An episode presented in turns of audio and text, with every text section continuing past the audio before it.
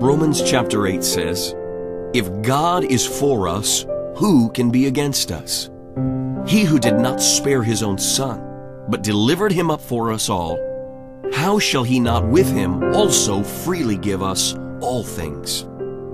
Who shall separate us from the love of Christ? Shall tribulation or distress or persecution or famine or nakedness or peril or sword? Yet in all of these things we are more than conquerors through him who loved us.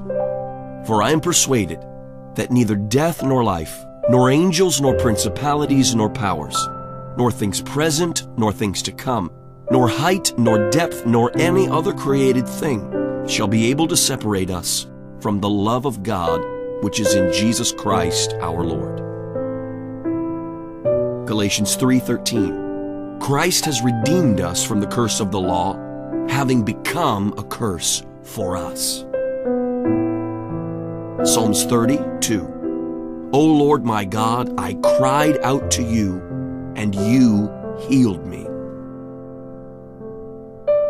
2 Timothy 1 7. For God has not given us a spirit of fear, but of power and of love and of a sound mind.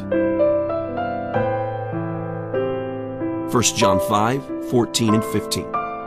Now this is the confidence that we have in him, that if we ask anything according to his will, he hears us. And if we know that he hears us, whatever we ask, we know that we have the petitions that we have asked of him. 1 Peter 2:24 Who himself bore our sins in his own body on the tree, that we, having died to sins, might live for righteousness by whose stripes you were healed.